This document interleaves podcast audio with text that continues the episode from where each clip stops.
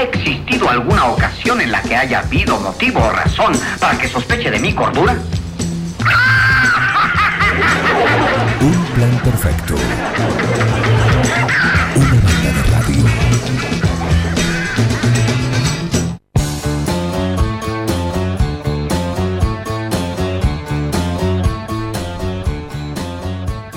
...10.45 seguimos acá en un plan perfecto.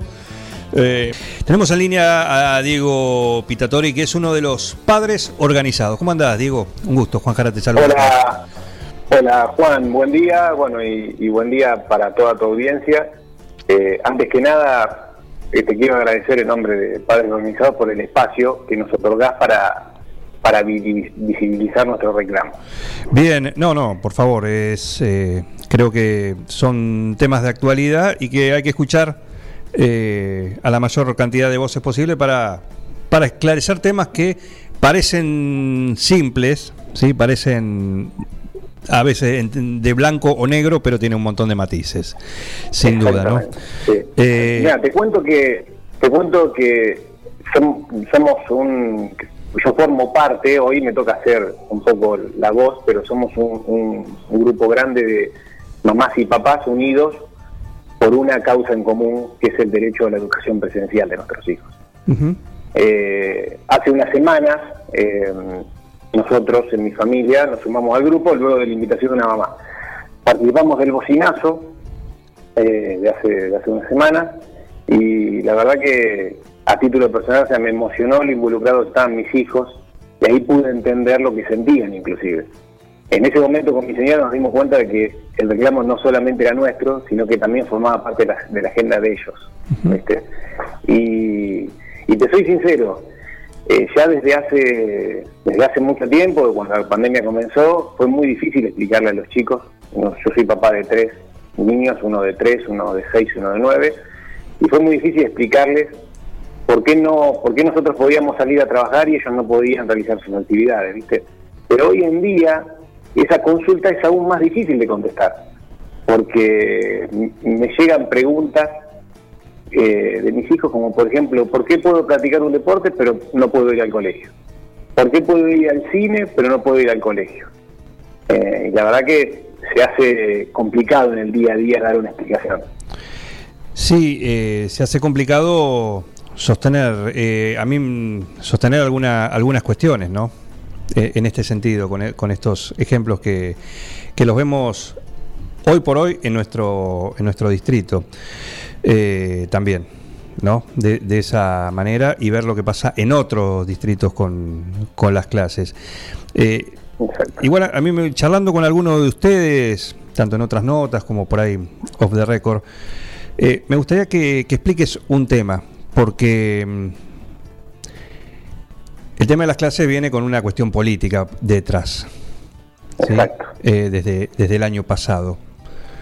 El oficialismo nacional tiene una, una- una posición, eh, la oposición hace uso también de eso para llevar agua a su molino. Esto también es, es innegable.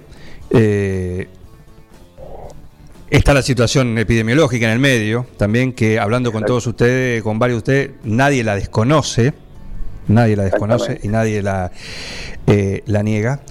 Eh, pero a esta altura también eh, se hace difícil sostener justamente cuando se abren muchas cuestiones de, de- de distintas actividades, cada una con protocolo, Sí. con protocolo. Bueno, la explicación, ¿no?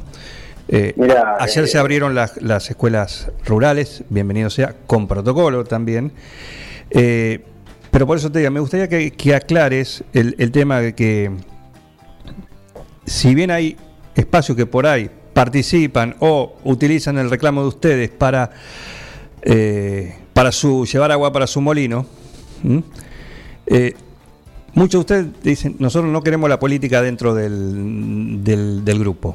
Esto es así, ¿no? Exactamente, exactamente. Mira, de hecho, Juan, yo eh, un poco ano- anoche pe- pensando, eh, pensando en el, en el- en el grupo y tratando de, de ordenar esto, de comunicar y contar qué somos y qué hacemos y cuál es nuestra causa y nuestro objetivo.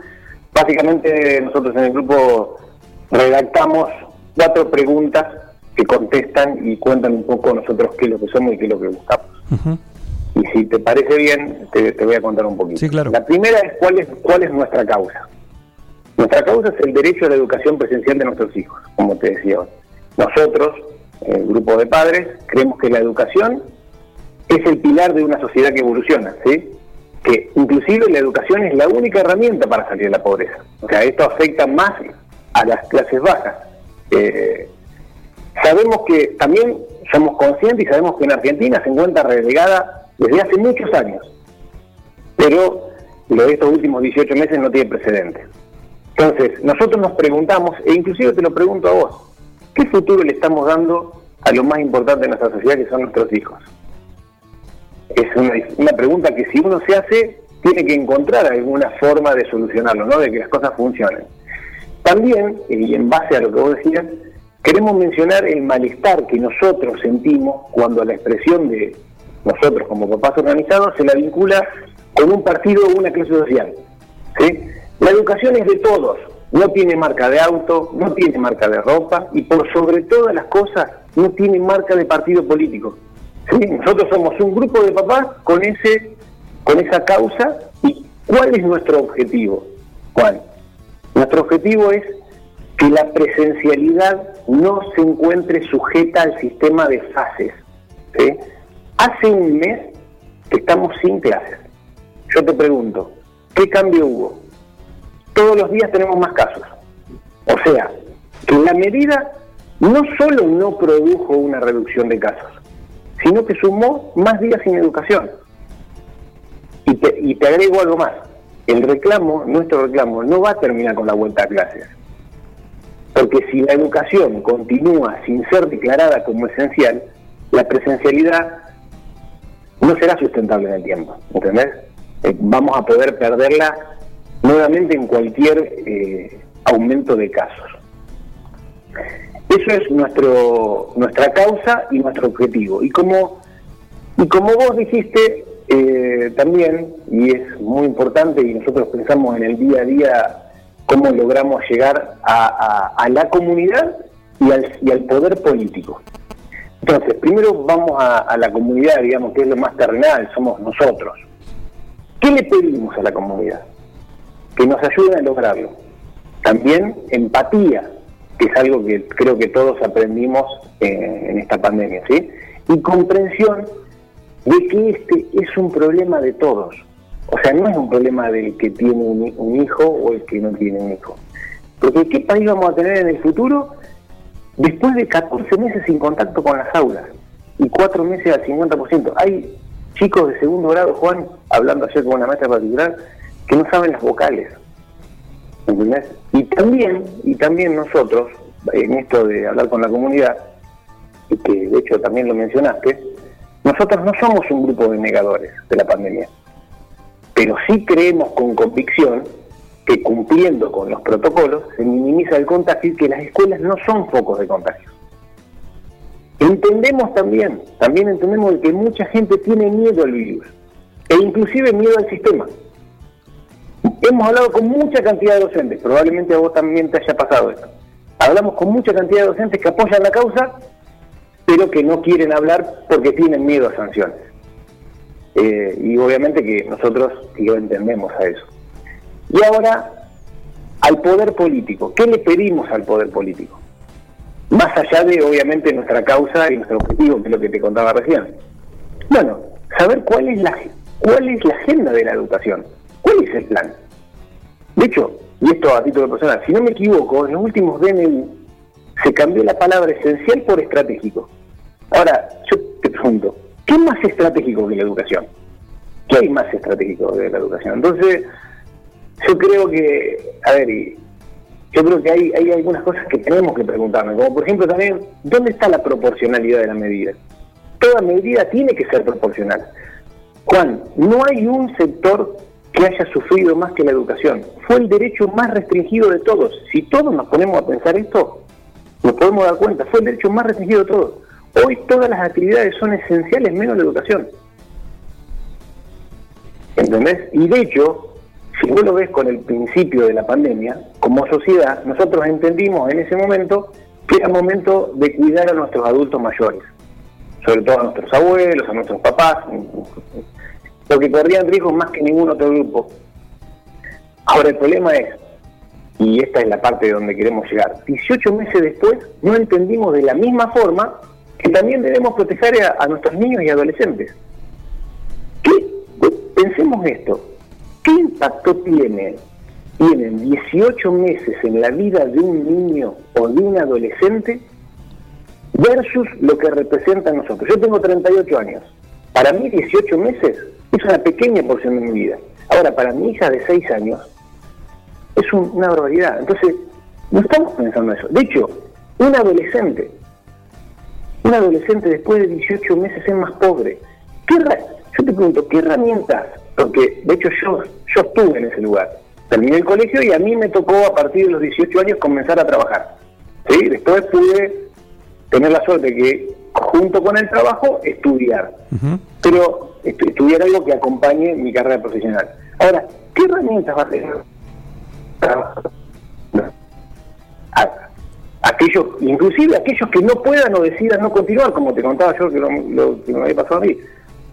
Y, y las personas con capacidades diferentes probablemente, de hecho, son los más postergados. Creo que no. son los más postergados. No, mira, ahí, te voy a, ahí te voy a marcar, ahí te voy a marcar un sinsentido sí.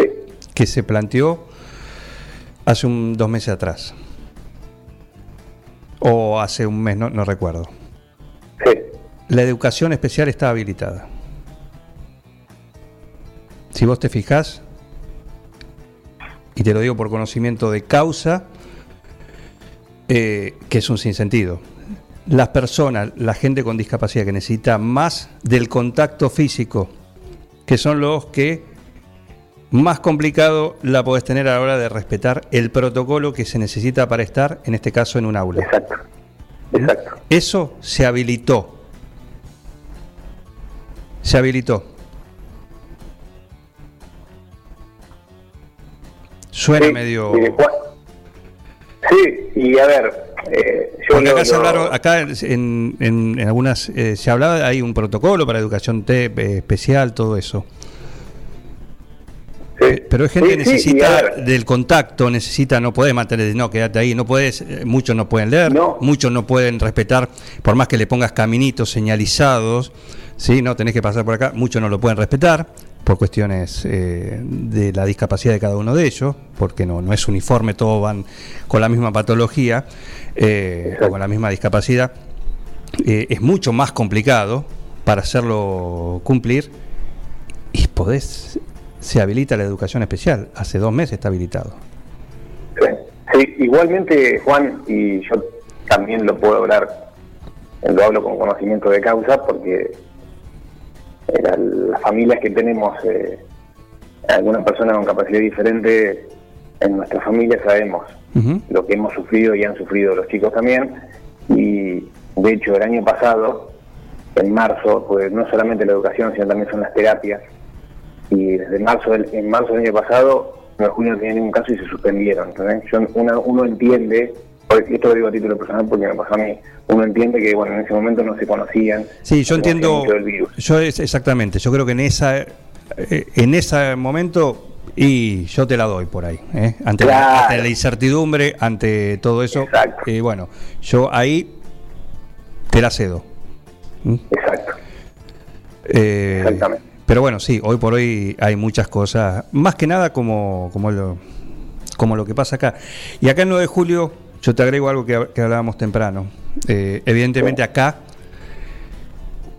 con la, cantidad de casos que tenemos, hoy por hoy hay algo que se está haciendo mal. Porque no podemos bajar, porque los casos eh, siguen aumentando. Algo se está haciendo mal.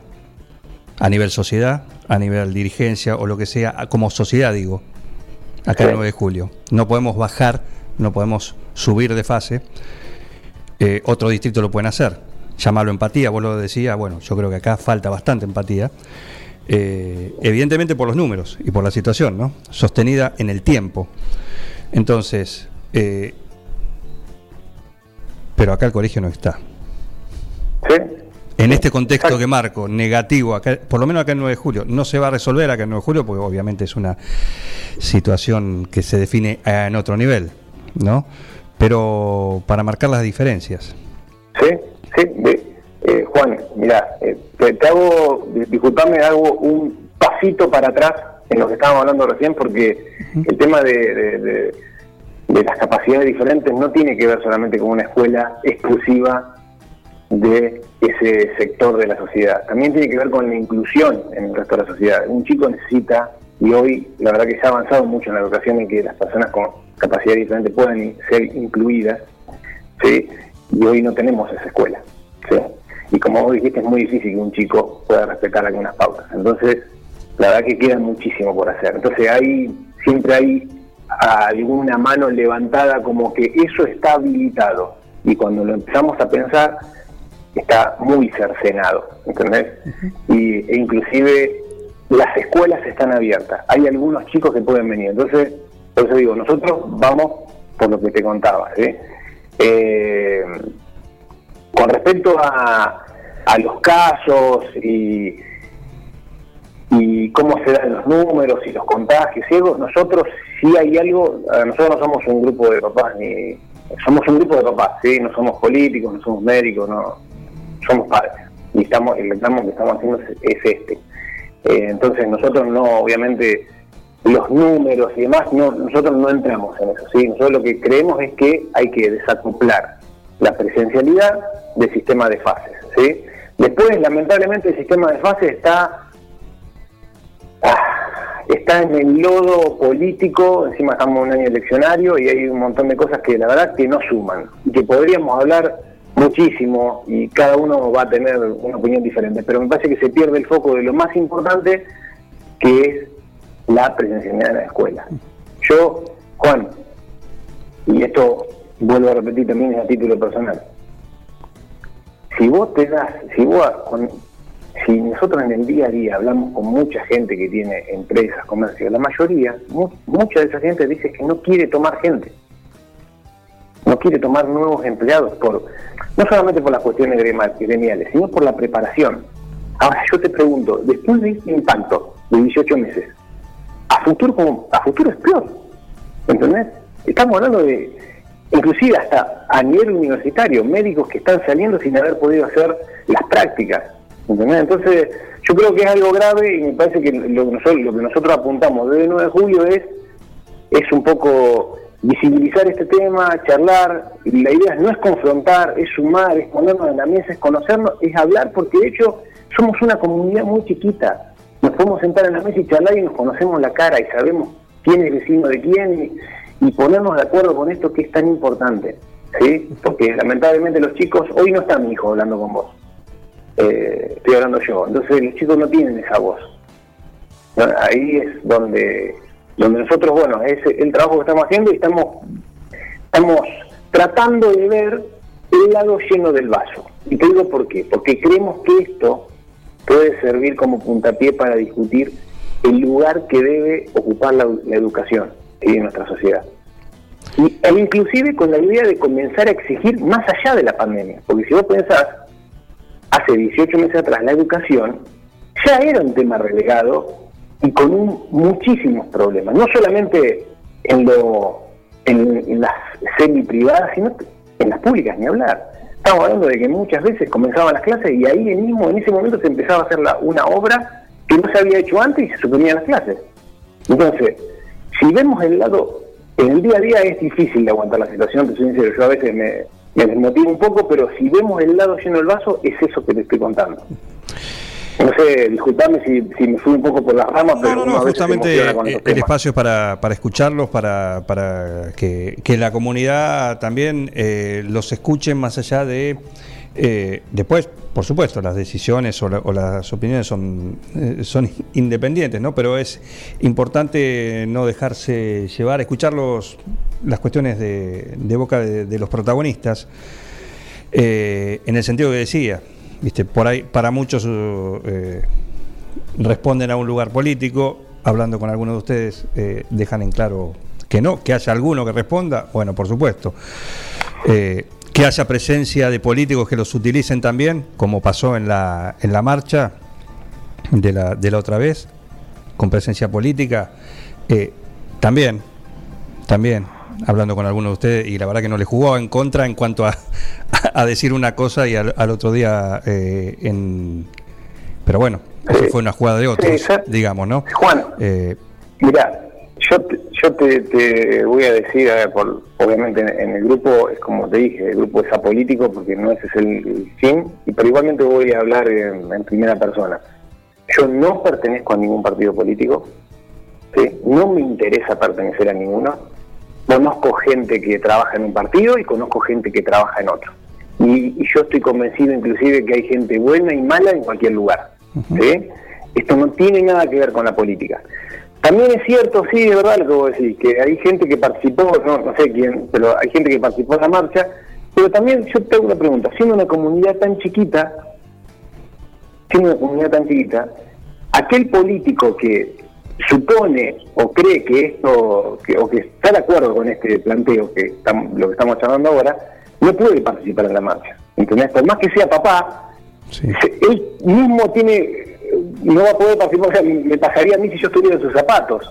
Yo estaría de acuerdo y quisiera participar, pero ¿por qué no puedo participar? No puedo participar porque soy político, ¿entendés? Entonces, yo creo que a veces, yo creo que a veces las cosas también son, me parece a mí, eh, no lo digo por tu comentario, pero me parece a veces que son malintencionadas, eh, sea de un partido político, sea del otro, no importa, no, no estamos hablando si esto es el PRO o el PJ, lo que fuera. Eh, pero me parece que no nos suma, no nos suma porque en el medio, en el medio nos terminamos dividiendo y no avanzamos más. ¿Y quién pierde? Y perdemos nosotros, Juan. Sí. Nosotros somos los que perdemos. No, acá no, no, no pierde nadie, ¿entendés? No, no, no, no, no. Esa- esa- esas, esas luchas, esas peleas, no, no, no llevan a ningún lado. Yo, la verdad que nosotros lo que buscamos, y te cuento un poquito de las acciones de, de- de lo que hemos hecho para visibilizar. Contame, pará, te, pi- te pido. eh, contame lo que, va- lo que van a hacer hoy. Porque hoy tienen Eh, una actividad, mirá. ¿no? Exacto, exacto, exactamente. Hoy tenemos eh, a las 19 horas un vivo en Instagram. El Instagram es arroba padres org pba, ¿sí? Arroba padres org pba, pba con B larga. el, ins- el- básicamente el vivo es para sacarnos las dudas, para sacarnos las dudas con, los con profesionales de la salud Sí. y de la educación. Te cuento, es muy difícil conseguir gente profesionales tanto de la salud como de la educación que quieran hablar por más que estén de acuerdo con la causa porque muchos tienen miedo a, a las repercusiones ¿sí? pero bueno lo que vamos a hacer es vamos a abordar diferentes temas y por ejemplo básicamente cuento tres ¿por qué las escuelas son seguras? Eh, ¿cuáles son las consecuencias de, lo- de los niños a causa del aislamiento? Eh, ¿cuáles son las dificultades de la virtualidad? Eh, Ya te digo, es la verdad que es, sería, es muy importante, es muy importante y nosotros queremos hacer hincapié en convocar a todos, a todas las personas que sientan, que tengan miedo, que tengan miedo del virus, que tengan miedo del colegio, eh, o que tengan dudas, sí, que tengan dudas con este tema del frío, si tiene que estar la ventana abierta, si tiene que estar la ventana cerrada, si los chicos van a pasar frío, si los chicos no van a pasar frío, si realmente es un lugar donde haya contagios. Eh, yo creo que es para eso. Es, acá no es, ya te digo, la idea no es confrontar con nadie, sino que charlar, contar, hablar, sacarnos las dudas que haya que sacarnos, ¿sí? Y, y aquel, aquella persona que, que- que- que tenga miedo, que pueda por lo menos tener un poco más de información para después poder decidir qué es lo que corresponde, qué es lo mejor para su hijo. Eh, esa es un poco la idea de hoy, Juan del Vivo, por eso la verdad que eh, estamos eh, muy, muy contentos por este espacio que se abrió y, y, bueno, y a- aprovechando a través de tu programa queremos hacer la convocatoria de eso. Lo vuelvo a repetir, hoy a las 19 horas, vivo en Instagram, arroba padres, ORG, PBA. Diego Pitatori, gracias, ¿eh? Gracias por No, la- muchas gracias, muchísimas gracias a vos Juan por, por el tiempo y bueno, y gracias a tu audiencia por escuchar. Por favor, un saludo, gracias. Un abrazo, hasta luego. Diego Pitatori, sí, uno de los padres organizados con esta, con esta, por un lado, si se quieren sumar con este vivo de Instagram que recién mencionaba, con profesionales para, explicar desde lo desde lo científico. Después cada uno toma la decisión y, y bueno, pero por lo menos están informados y, y es tan complejo. Un tema que vos decís, ve la calle, como decíamos, ¿no? Estamos en fase 2, pero en la calle vivimos en fase 5. ¿m? ¿Con qué argumento hoy no abrís una escuela? Ayer se abrieron las rurales. ¿Mm? ¿Con qué argumento? ¿Cómo cada vez se va, van a terminar abriéndola, por supuesto, eh, independientemente de, de esto, porque es casi de maduro, más allá. eh, y repito, yo creo que con protocolo hoy no hay excusa para que no esté. Hoy no hay excusa, no- hay, no hay sentido, no hay sentido, no, es insostenible el argumento. Ninguna burbuja es segura en ninguna actividad. El término burbuja es un término, nada más. No por si tengo esta burbuja, este protocolo. Te minimiza. Te minimiza. Eh, pero podés ir a cenar a un lugar,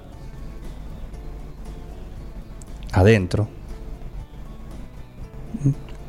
Puedes ir al cine, todos con protocolo. Aquel que no cumpla, aquella actividad que no cumple el protocolo, eh, bueno, va a tener problemas. Pero repito, en este, en este entorno que tenemos nosotros, acá, en esta vida que tenemos el 9 de julio, fase 2, que ni se nota, seamos sinceros. ¿eh? Eh, es una actividad que hoy, y como comenzó como una disputa política, después, perdón, comenzó como una medida sanitaria, perfecto, derivó en una en un commodity político. Bueno, y, y lo que decía de la. Por eso digo, debo, es, importante hablar, cada uno sacar sus conclusiones e informarse también. ¿Mm? Porque no le jugó a favor, y lo he hablado con algunos recién, el hecho de que habían anunciado una noche anterior, esto que recién explicó Pa- Diego, ¿eh? que más allá de que alguno lo vea por el reclamo, todo eso, bueno, en general no son con una cuestión eh, política. Que lo utilicen, espacio político, para llevar agua para su molino, eh, está ocurriendo. Y la verdad, digo, el espacio oficialista acá de 9 de julio, Paolo Barbieri, Nacho Palacio, eh, Diego Spinetta, digo los nombres porque se vio el video y todos ahí. Prácticamente los concejales del oficialismo local y no jugaron a favor del grupo en este sentido. Cuando aparecieron el otro día en la marcha, en el abrazo a la escuela número uno, no jugaron. Ahí pensaron en su en su crédito político. Ahí pensaron en su crédito político aparecer en la marcha. No le hicieron el favor al grupo de padres que, como bien lo escucharon y como lo habían dicho en la nota de la noche anterior, aquella vez, en Zona Cero, Iris Paola Barba, que fue la que estuvo en, la tele, aclarando esto, no es un grupo político, no nos interesa la bandera, pidió que a la marcha fueran, nadie fuera con, con banderas políticas, y bueno, si, si te aparece todo el bloque de concejales, evidentemente políticos, muchachos, yo los aprecio, pero jugaron, jugaron para la tribuna eh, el oficialismo, y ahí es cuando digo, como bien decía Diego, ahí deberían haber pensado si para hago un favor en esto. Bueno, no lo pensaron, pensaron en su en su rédito eh, personal, político. ¿Mm?